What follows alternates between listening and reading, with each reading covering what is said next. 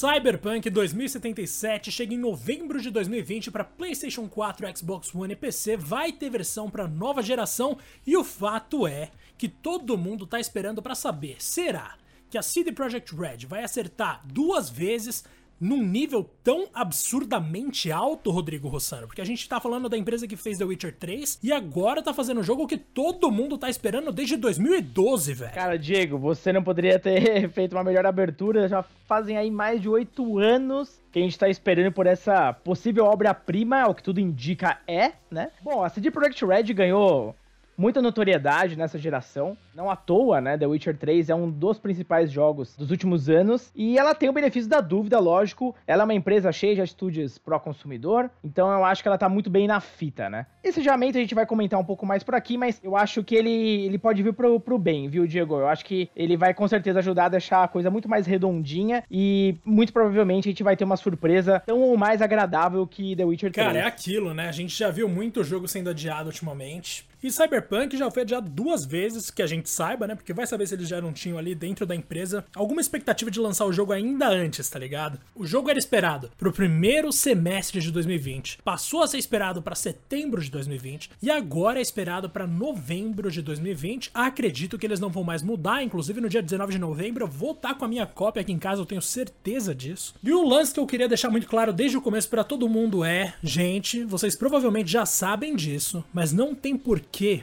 temer adiamento. Normalmente faz muito sentido uma empresa partir por esse caminho de postergar o lançamento do jogo, justamente para eles conseguirem fazer aquele polimento que a gente sente falta em tantas coisas. Imagina quão mais bonito Final Fantasy VII Remake seria se tivesse ali mais uns dois, três meses de trabalho, Rodrigo. É, verdade, é como o nosso gênio Miyamoto sempre falava, né, que um jogo adiado ele tem o potencial para ser bom.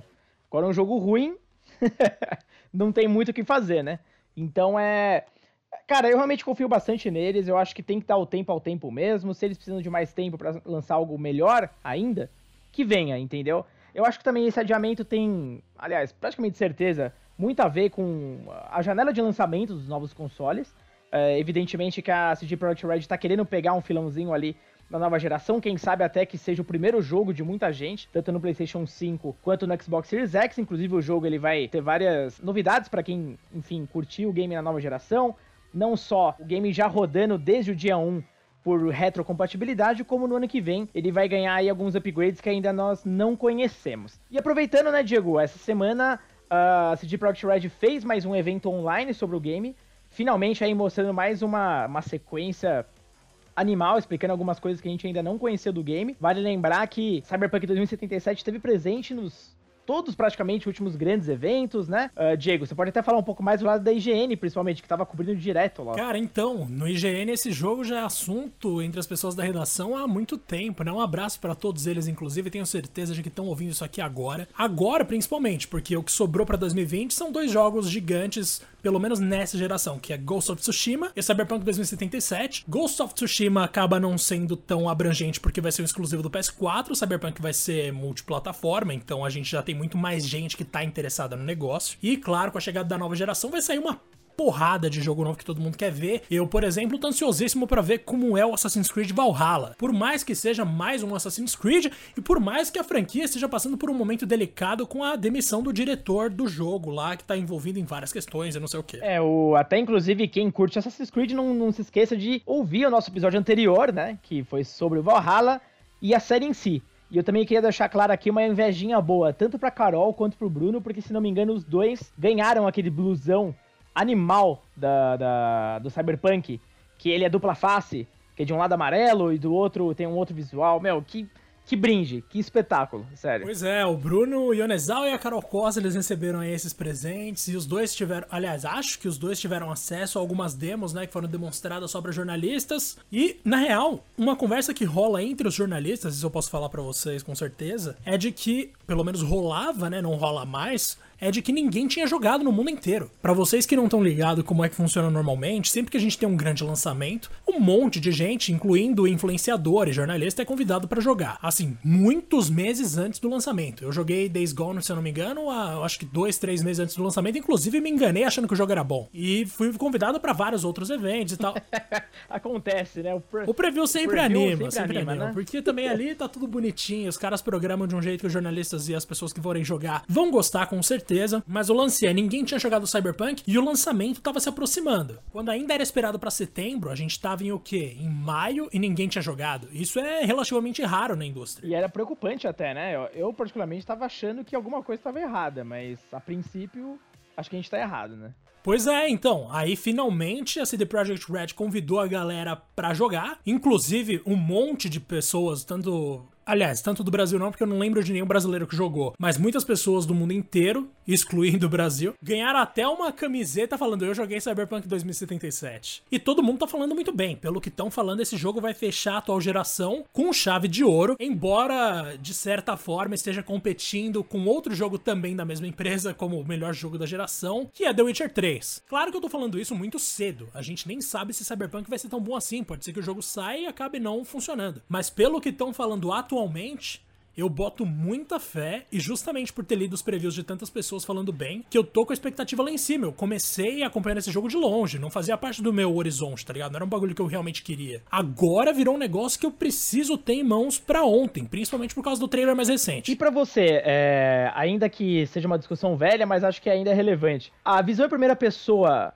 de alguma forma ainda é um problema, você acha. Porque assim, as pessoas são muito acostumadas, principalmente com The Witcher, até pelo nível de customização do personagem que nós vamos ter no Cyberpunk, muita gente acha que é um desperdício porque, poxa, eles não vão poder estar tá olhando o personagem deles o tempo inteiro. Eu já acho o contrário, eu já eu gosto porque é a visão que a CD Projekt Red tem do projeto, né? É, é como eles querem. Então eu tenho certeza que eles estão fazendo o melhor. Mas para você, Diego, é um problema ainda ou não? Cara, essa questão eu acredito que é uma coisa que passa pela cabeça de muita gente, né? Porque assim, eu, por exemplo, nunca fui muito fã de jogos em primeira pessoa. Não importa o gênero, sempre preferi estar tá olhando pro meu personagem, pelo menos de costas. Seja um jogo de tiro, seja um jogo de luta, seja um jogo de aventura. Skyrim, por exemplo. Eu nunca gostei de jogar em primeira pessoa. Nunca mesmo, assim, eu detestava. E eu sempre tento procurar uma opção em que eu vá ter uma visão, pelo menos parcial ali, do que o meu personagem tá fazendo, que não seja a mão dele no ar flutuando e fazendo as coisas. É, uma, é um dos motivos de eu ter me afastado tanto de FPS. Agora, nesse caso específico de um jogo de aventura, num ambiente completamente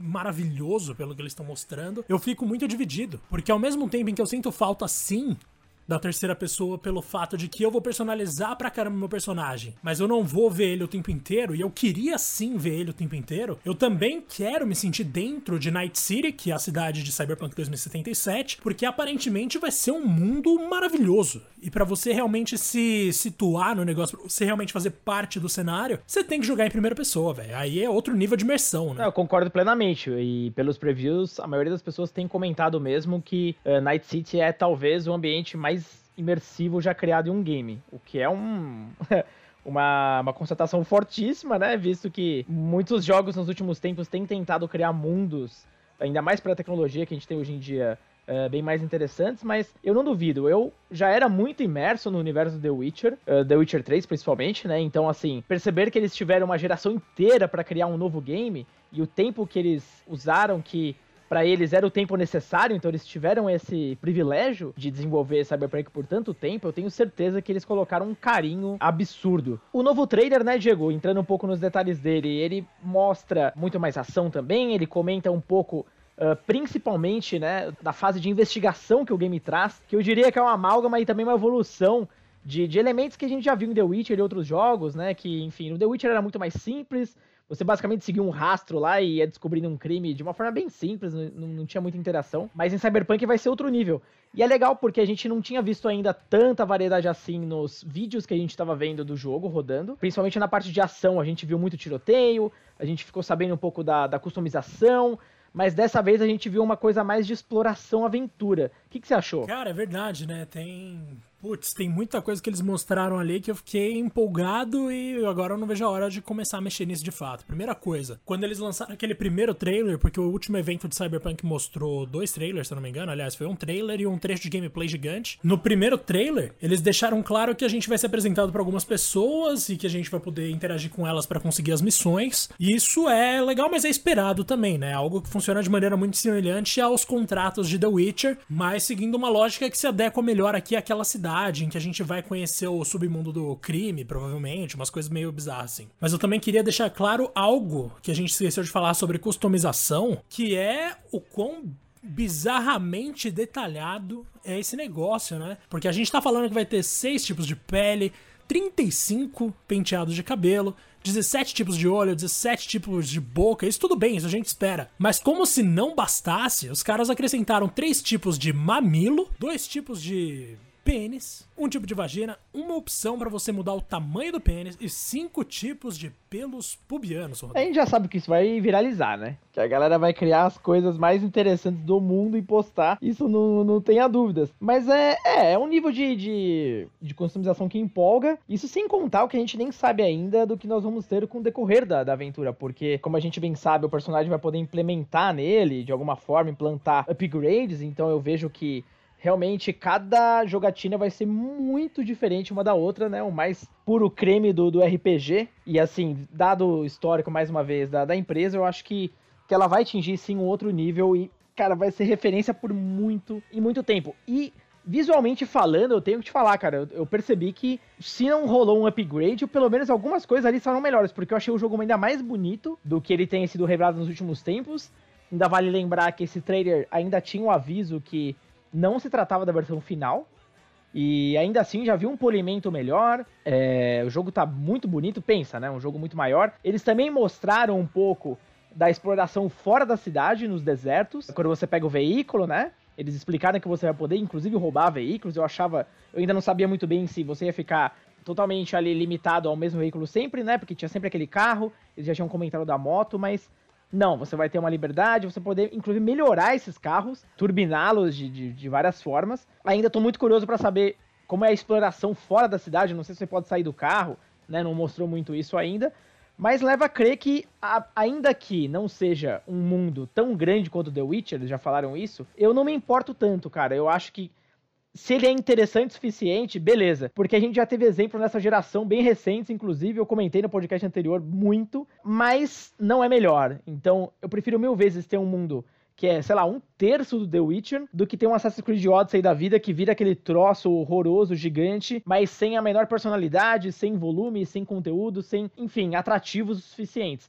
E me parece que que o Cyberpunk vai ser completamente o contrário, né, cara? Parece que vai dar gosto de explorar cada pedacinho. Pois é, cara. Essa região aí de deserto que você falou, inclusive, se chama Badlands e é habitada. Eu gostei disso, que todo trailer que eles lançam, Rodrigo, eles mandam nome de tudo, né? Eles têm nome de gangue, eles têm nome de personagem, eles têm nome da região e eles falam, dão todas as informações ali pra gente absorver e tal, e já se acostumar com o universo de uma forma muito inteligente, porque a gente vai acompanhando o trailer e já vai se inteirando sobre tudo que a gente pode esperar ali. E é claro, né, o jogo, ele se passa no mesmo universo de um RPG de mesa. Quem já conhece o RPG de mesa manja de muitos elementos que compõem esse universo. Sobre essa região Badlands eu tô muito ansioso para ver como é que funciona. Ficou com uma carinha de território do Trevor em GTA V, né, ali.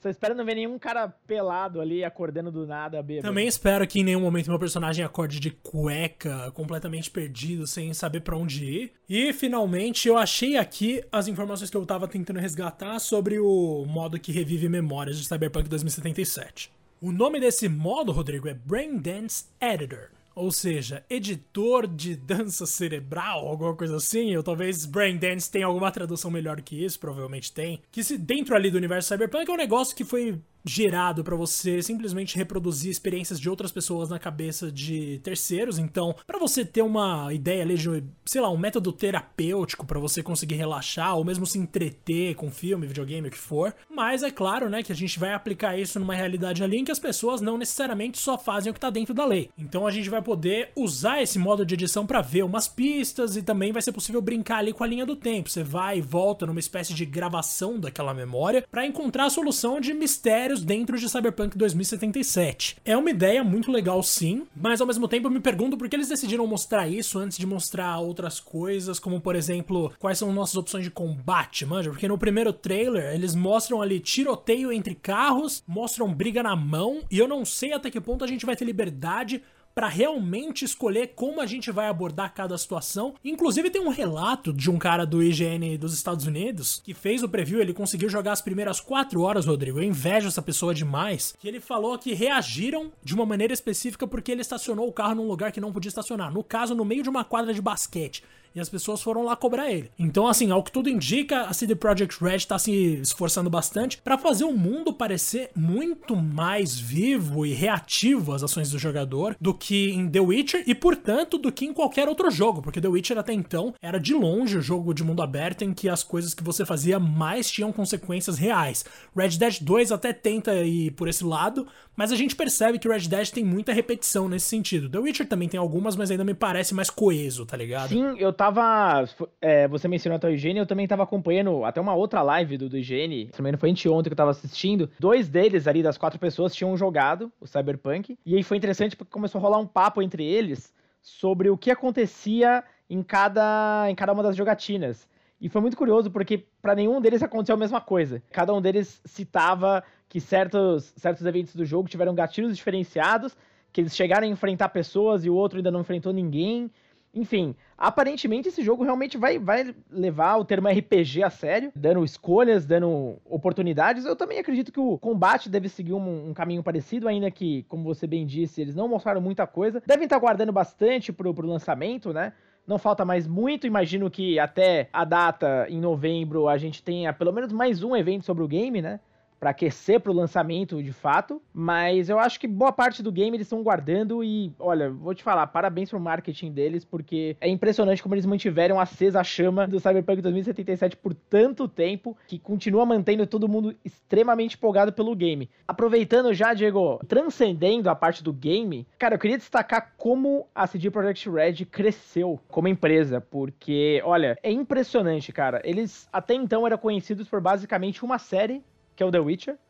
Aí eles abriram o GOG, que é uma loja de jogos online, mais ou menos nas mesmas linhas do, da, da Steam, mas com suas particularidades. Só agora é que eles estão lançando uma, uma outra série, né? Porque, enfim, os outros jogos que eles lançaram ao longo do tempo foram todos derivados de The Witcher, basicamente. Então, assim, pouquíssimas séries, mas muito talento envolvido, muita qualidade. E com isso, eles se tornaram recentemente a empresa de games europeia mais valiosa. Vamos misturar com mais é, rentável, porque enfim, não, não é, né? Nem de longe. Mas é a, é a que mais vale, mais valiosa por uma série de questões, né? Perspectiva do público, futuro, as vendas do The Witcher que são absolutamente espetaculares, a própria plataforma online de jogos deles que cresceu pra caramba, e o próprio Cyberpunk e a expectativa em torno dele. Cara, você já conhecia a empresa há muito tempo ou o seu relacionamento com ela é muito mais recente? Eu cheguei a jogar algum dos primeiros The Witcher com alguém, assim, algum mãe da vida, mas eu não lembrava disso de jeito nenhum até eu jogar de novo 3.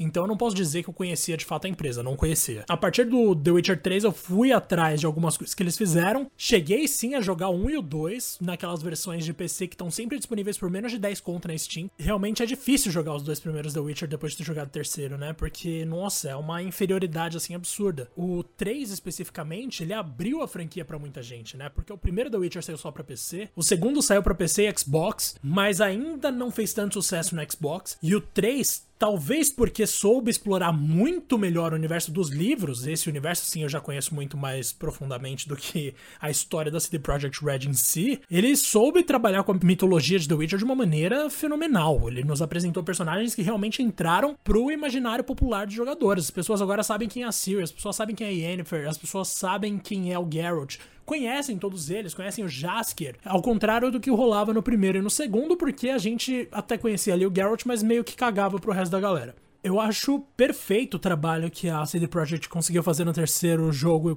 levando em consideração os livros.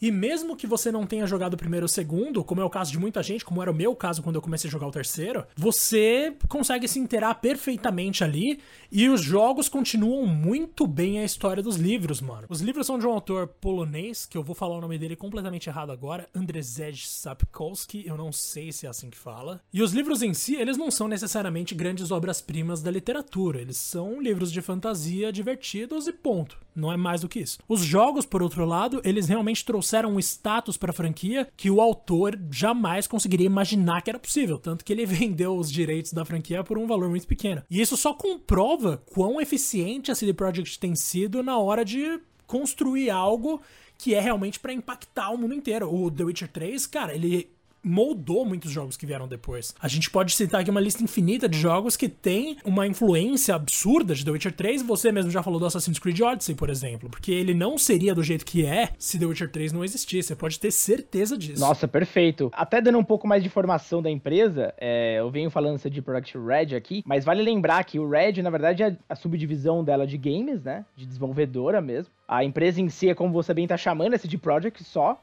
SA, inclusive, né? É uma empresa de origem polonesa. E é muito interessante ver também como aquele lado da Europa começou a crescer como força de games, né? Assim, eles têm pouquíssimos projetos no histórico. Basicamente, a divisão de games nasceu por conta de um projeto que eles estavam trabalhando e que não deu certo e foi cancelado. Só que eles ainda assim tinham uma, uma visão de que, pô, valia a pena ainda continuar nesse, nessa estrada.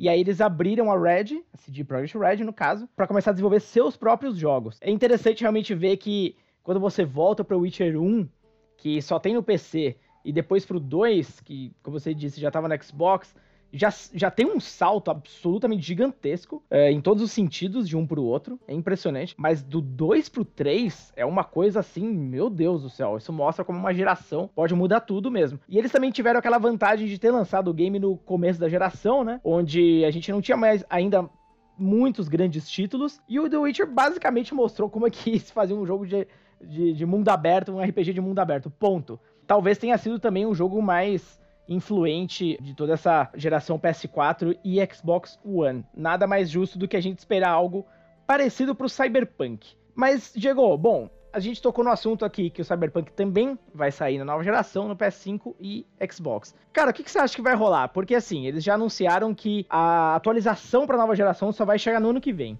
Então rola um tempo aí até que as coisas aconteçam. O que, que você tá esperando que pode rolar? Muito mais do que um upgrade gráfico. Você acha que vai rolar uma expansão?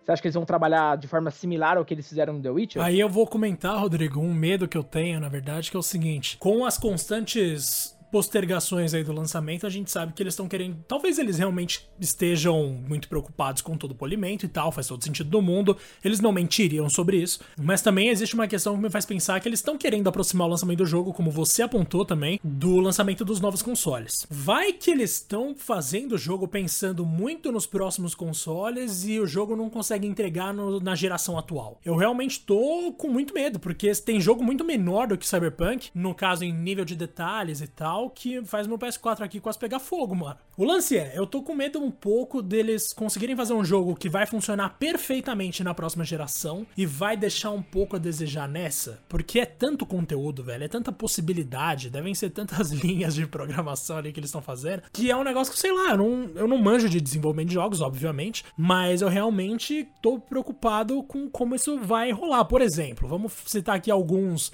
alguns elementos do jogo que para mim, pelo menos, parecem bem interessantes e podem representar aí um desafio gigante na hora de fazer o negócio. Você vai poder, por exemplo, ser um nômade, que é a galera que vive ali nos arredores de Night City, como naquele Badlands que a gente tava falando mais cedo, aquela área do deserto e tal. Você pode ser um street kid, que vive ali na selva urbana, como diriam pessoas muito velhas, ou um corpo que é aquele funcionário da mega corporação Arasaka. Eu não sei pronunciar absolutamente nada nesse jogo por enquanto. Esses três moldes de personagens, esses três arquétipos que a gente citou aqui, são opções de história de origem diferentes pro seu personagem, ou seja, além do mundo ser extremamente responsivo a tudo que você faz, você tem três opções diferentes para começar a história e moldar o seu personagem no estilo de jogo e com o histórico que você quer. Eles estão querendo dar um nível de autonomia gigante pro jogador e para aumentar a imersão, você não apenas se sente no, na pele do personagem que você tá controlando, como tudo parece realmente responder à sua presença de maneira lógica pra caramba, de maneira que faz muito sentido, de maneira muito realista. Eu talvez esteja com a minha cabeça indo longe demais, mas do jeito que eles estão vendendo e do jeito que eu quero comprar a informação que eles a coisa que eles estão vendendo, me faz pensar que tá num nível que talvez não combine com essa geração, que talvez eu não consiga ver funcionando nessa geração. Daí pode ser pessimismo meu, é óbvio, né? Eu posso estar falando aqui e no final dá tudo certo.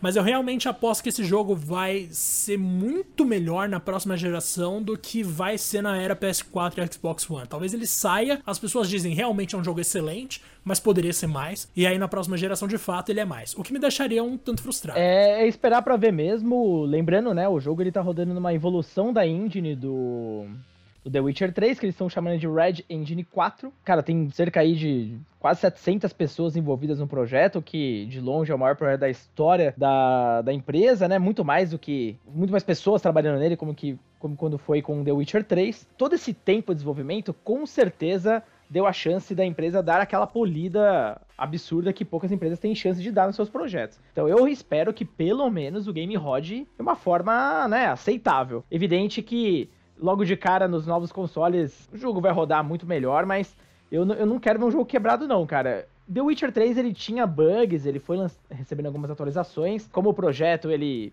se saiu muito bem e Cyberpunk ele tá tendo um tempo de desenvolvimento consideravelmente maior. Então eu espero, ainda mais que também, né, pô, as empresas já aprenderam a dominar todo o potencial, tanto do Xbox quanto do, do PS4. Então eu não vejo por que, enfim, esse jogo sair quebrado, até porque uh, a gente sabe do histórico de excelência da empresa.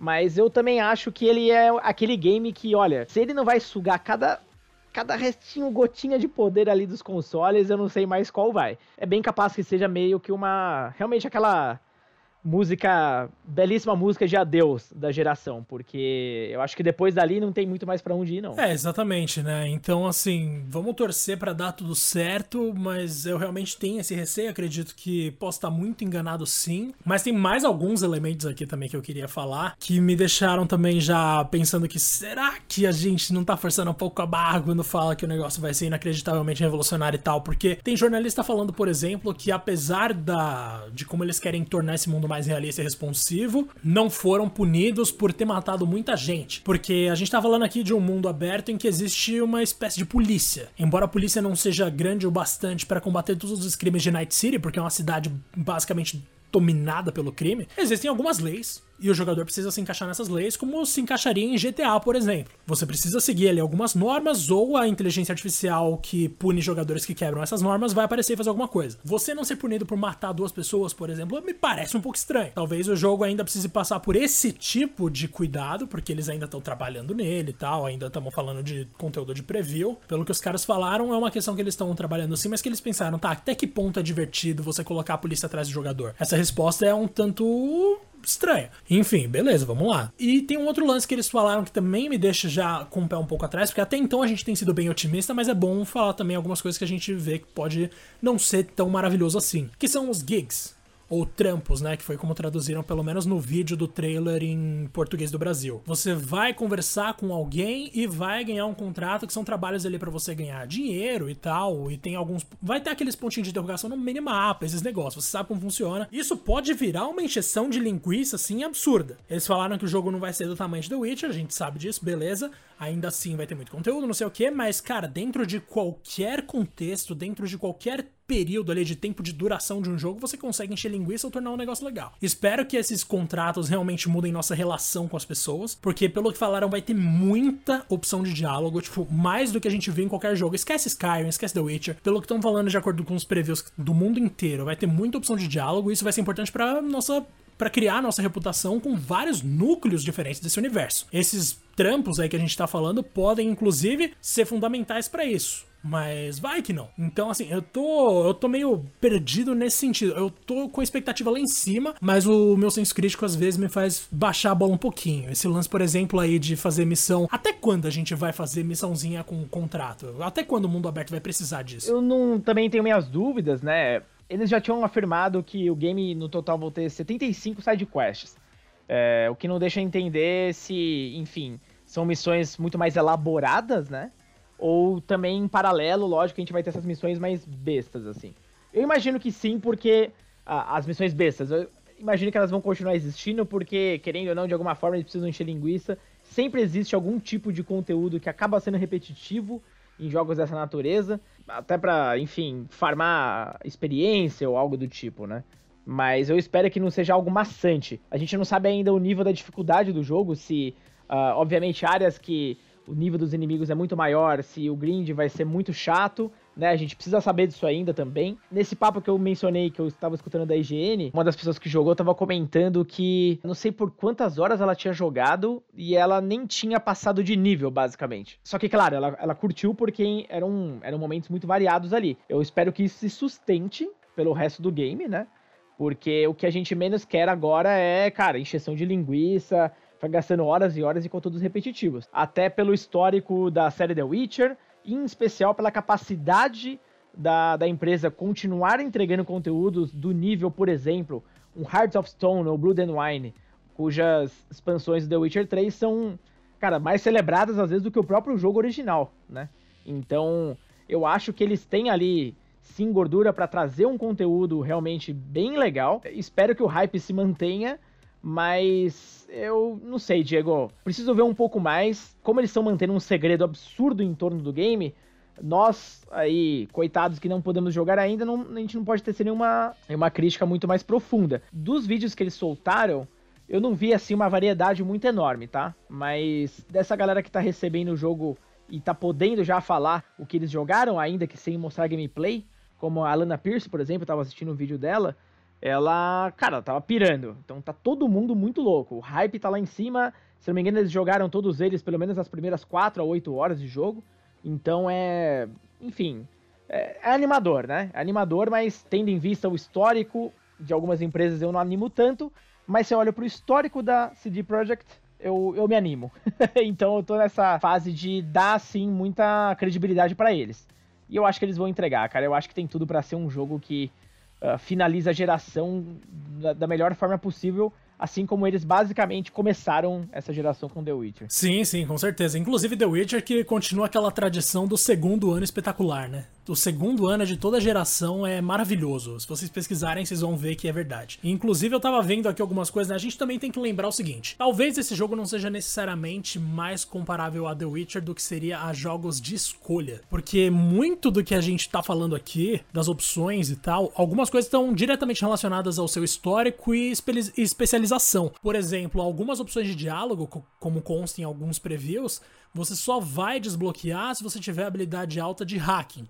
Conforme você for se especializando em uma coisa X, você vai habilitar uma opção Y para mil situações diferentes. Logo, você vai querer testar todas as opções. Portanto, não necessariamente o jogo vai ser longevo, porque a gente numa primeira jogatina vai ter várias missões secundárias. E sim, o jogo vai durar bastante, porque a gente vai querer jogar de novo, de novo, de novo. Porque quanto mais opções a gente tiver, mais motivos tiver para voltar nesse universo e fazer alguma coisa diferente, mais pessoas não vão abandonar o jogo. Isso não é necessariamente algo que acontece nos outros jogos da City Project. Por exemplo, The Witcher 3 até tem opções diferentes? Tem. Você pode responder uma coisa X e matar Kira Metz, por exemplo. Nossa, isso aí partiu meu coração quando eu descobri que uma pessoa tinha matado ela. Da mesma forma que você pode ser legal e ela vai embora. Mas esse nível de. esse nível de detalhe, assim, meio basicão, que você não chega a viver diretamente, que é mais você lidando com um personagem secundário e o personagem secundário tomando alguma atitude específica por causa do que você falou, talvez a sua vida seja completamente diferente em Cyberpunk em cada situação que você começa o jogo e desenvolve com as pessoas. Se você for um idiota com todo mundo, se você for extremamente grosso e tal, seu jogo provavelmente vai ser completamente diferente do jogo de alguém que conseguiu seguir todas as normas e agradar todo mundo. Então, nesse sentido, talvez Cyberpunk 2077 se aproxime muito mais de jogos no sentido de rejogabilidade, duração e longevidade se aproxime muito mais de jogos como Detroit Become Human, por exemplo. Não só por causa da temática, mas porque você vai querer testar de novo, de novo, de novo, para ver tudo que pode acontecer. Não necessariamente vai ficar empacado ali em 50 horas numa primeira jogatina, porque tem um monte de missão secundária aleatória. Eu acho que disso tudo que você mencionou, eu posso puxar uma outra série, que é o Deus Ex, que se a gente pegar vários elementos, eles lembram muito o que nós vamos ter no Cyberpunk, né? Ele também é um RPG ambientado num universo cyberpunk, ele também é em primeira pessoa e a ação tá muito ligada a tiro também. Esse lance de você desenvolver algumas habilidades do personagem e aí sim desbloquear caminhos diferentes ou novos diálogos também tá presente ali. Ah, então é uma boa referência. Mas é claro, os últimos jogos, principalmente da série, que inclusive, enfim, tá num hiato aí gigante porque não vendeu tão bem, são muito mais simples do que os dois iniciais para PC. Primeiro Deus Ex, principalmente, é uma, uma obra de arte absoluta. Eu vejo até Cyberpunk, na, pra mim, que, que gostava tanto de Deus Ex, como praticamente um sucessor completo, porque é, ele vai ter. É, vai ser basicamente o Deus Ex que eu gostaria, com o budget que eu gostaria. Eu não sei até que ponto a CD Projekt pensa em ir, né? Na profundidade da história e no, no tratamento de, de, enfim, temas sensíveis. Mas Deus Ex era muito isso, né? Principalmente o último que discutia praticamente racismo mesmo. Era muito legal. Praticamente um apartheid de, de pessoas que tinham seus implantes. Então é, eu não sei também até que ponto Cyberpunk vai apresentar uma história tão rica e com temas tão polêmicos também. Mas tá prometendo muito, cara. Esse jogo tem, tem todas as, as letras ali de, de uma produção inesquecível. Acho que de novo eles vão virar o benchmark ali para jogos do gênero. Bom, Diegão, acho que é tudo que a gente pode falar de Cyberpunk 2077 até o momento. Relembrando a galera aí que o jogo, se assim os deuses quiserem, vai ser lançado finalmente no dia 19 de novembro desse ano para PlayStation 4, Xbox One e PC. E um pouco mais tarde, veja bem para o Google Stage, olha, ele ainda existe, hein? Também vai funcionar no dia de lançamento via retrocompatibilidade, tanto para PlayStation 5 quanto para Xbox Series X além de ganhar aí um, alguns upgrades que nós não sabemos no ano que vem. Dito isso, né, Diego, a gente só pode esperar pelo melhor, é, esperar também por talvez mais informações. Você tem mais alguma coisa ainda a acrescentar? Cara, falei tudo que eu precisava aqui, realmente tô empolgadíssimo para jogar. Confio muito na CD Projekt por causa de The Witcher 3, sei que aquilo ali eles sabem fazer muito bem. O que a gente tá vendo agora não é a mesma coisa, lembrem-se que esse jogo é bastante diferente de um RPG de ação em que a gente simplesmente vai mostrar uma história fantástica cheia de personagens maravilhosos. Não, esse não é o foco. Aqui tem muito mais possibilidade, aqui tem muito mais escolha, aqui tem muito mais exigências sutis. Acho que na maneira como você vai construir ali o seu personagem diante de uma sociedade decadente. Então temos muito, muitas diferenças nesse projeto com relação a coisas que a gente já viu a CD Projekt fazer. Tô com a esperança lá em cima, tô com expectativa lá em cima. Acho que vou me divertir bastante, mas vai que eu tô errado. Eu só espero que todo mundo acabe gostando, porque a gente precisa de mais jogos bons. Mano. Esse ano foi forte pra caramba. Final de geração, no geral, é muito bom. Mas a geração como um todo, você tá ligado que eu não curti muito. Eu espero que Cyberpunk faça valer por muitos anos de coisas mais ou menos que a gente viu. É, eu acredito que o Cyberpunk vai provar que a CD Projekt Red pode ser muito mais do que o Witcher, né? A casa de The Witcher. Também acho que vai encerrar essa geração de uma forma uh, brilhante. Eu espero ap poder aposentar meu PS4 aqui da melhor forma possível. Bom, galera, acho que é isso. Vamos ficando por aqui. Mais um episódio de Two Player Podcast. Espero que vocês tenham gostado. Lembrando, nós lançamos novos episódios sempre às segundas-feiras, geralmente às 8 da noite. Beleza? Diego, pra galera te seguir nas redes sociais, como eles fazem? Opa, pode procurar em qualquer lugar aí, principalmente Twitter e Instagram, porque eu não tô no Facebook, quer dizer, eu até tô, mas eu não gosto, que é Diego Underline SDL. Underline que é aquele tracinho baixo, tá? Eu não sei porque eu coloquei isso porque é difícil de falar, mas enfim, alguém já pegou o user Diego SDL, então sobrou isso aí pra mim. No meu caso, é só procurar por Rodrigo Russano em todas as redes que a gente se adiciona e troca uma ideia sobre games. Beleza? Bom, Bom final de semana. Diego, obrigado. Galera, obrigado por ter ouvido mais esse episódio. Um grande abraço. Valeu, Rodrigo. Valeu todo mundo que ouviu. E agora é esperar Cyberpunk. Acho que vai ser bem legal.